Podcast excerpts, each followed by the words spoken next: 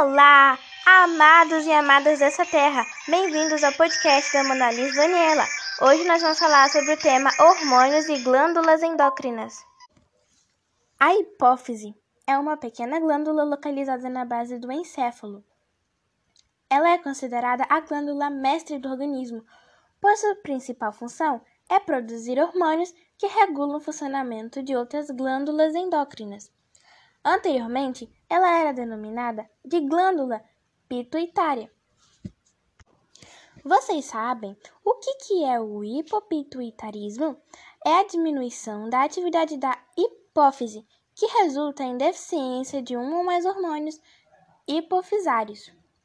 Os, os sintomas de hipopituitarismo dependem de qual hormônio está deficiente e podem incluir baixa estatura, podem incluir infertilidade, intolerância ao frio, cansaço e incapacidade de produzir leite materno.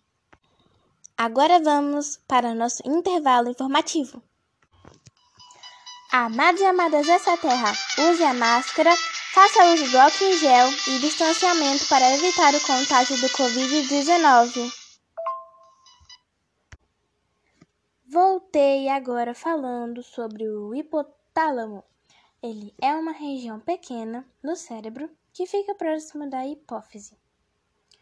O hipotálamo ele também produz dois hormônios, a ocitocina, o OCT, e o hormônio antidiurético, que é o ADH, que são transportados para o neurohipófise, onde são armazenados. Entre as funções auxilia na regulação de temperatura corporal, sensação de fome, sede, estresse emocional e comportamento sexual e indutor dos ritmos biológicos. Ele gera hormônios e impulsos nervosos que controlam a hipófise. Assim, os tumores que afetam o hipotálamo podem causar deficiências dos hormônios hipofisários. Vamos falar agora da tireoide, que é uma glândula que se localiza no pescoço, na região que conhecemos como pomo de Adão. Essa glândula é responsável por produzir os hormônios T3, T4 e calcitocina. Os dois hormônios produzidos pela tireoide ajudam o nosso corpo a manter a pressão sanguínea, o ritmo cardíaco, o tônus muscular e as funções sexuais. Esses hormônios ainda atuam na oferta e no consumo de oxigênio pelos órgãos, o que intensifica na, a respiração celular, liberando calor no organismo. Quando a glândula de uma pessoa começa a produzir uma quantidade excessiva de hormônios, dizemos que ela está com hipertireoidismo.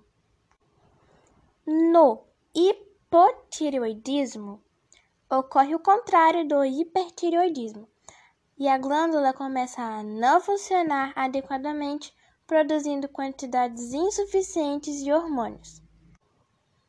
O hipotireoidismo é causado por uma inflamação denominada tireoidite de Hashimoto, uma disfunção autoimune. Por consequência, o organismo produz anticorpos que danificam a tireoide, diminuindo sua capacidade de produção dos hormônios. Amados e amadas, agora nós vamos falar sobre as glândulas suprarrenais ou adrenais. Localizam-se na cavidade abdominal, precisamente acima de cada rim. Daí a sua função, denominação. Elas são glândulas endócrinas responsáveis pela produção de importantes hormônios, tais como a adrenalina e a noradrenalina, que atuam em vários órgãos e participam do funcionamento do organismo. O córtex suprarrenal é responsável pela produção dos hormônios cortisol e aldosterona. Entre as doenças associadas a distúrbios na produção de hormônios na glândula suprarrenal estão a doença de Addison, síndrome de Cushing e o feocromocitoma. Os tumores benignos que se originam no córtex da glândula suprarrenal são, fre são frequentes. O carcinoma, que se origina do córtex da suprarrenal, é bastante raro. Então vem aí mais um intervalo informativo importante, preste atenção. Amados e amadas, vocês estão sabendo que em Cachoeiro de Itapemirim está cobrando multa de quase mil reais para quem não usa máscara? Não deixe a sua guardada, use! O pâncreas é uma glândula com papéis importantes no processo de digestão dos alimentos no sistema endócrino, pois consiste na produção de hormônios como glucagon e a insulina, reguladores do nível de glicose no sangue, além de produzir a soma somatostatina. Na carência do glucagon, o nível de glicose do sangue diminui. Agora vamos falar sobre os testículos. Também chamado de gônadas masculinas, são parte do sistema reprodutivo do homem. Estão localizados no sacro escrotal, atrás do pênis e fora da cavidade abdominal. Os testículos têm duas funções principais: produzir os hormônios masculinos andrógenos, como a testosterona.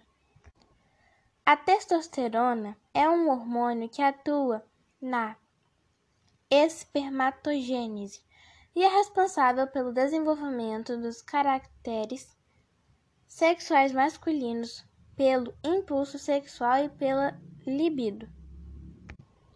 A baixa produção de testosterona causa humor depressivo, fragilidade e perda de massa muscular, queda de libido, perda óssea, piora da glicose e disfunção erétil. Vamos a mais um intervalo informativo para os amados e amadas de 55 a 59 anos. Preste muita atenção. Neste sábado, começou a vacinação das pessoas sem comorbidade de 55 a 59 anos na prevenção do Covid-19 dos dias 1 a 20 de julho de 2021. Bora vacinar, pessoal!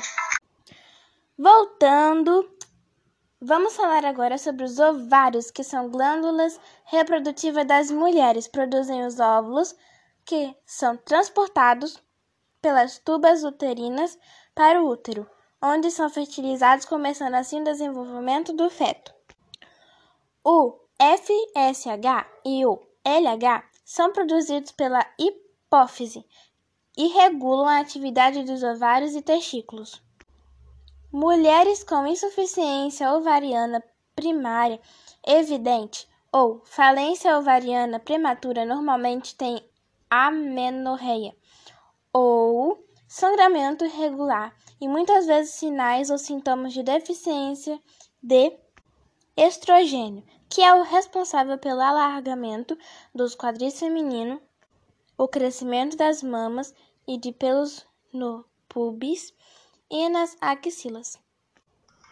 Gente, então foi isso. Espero que vocês tenham gostado desse podcast.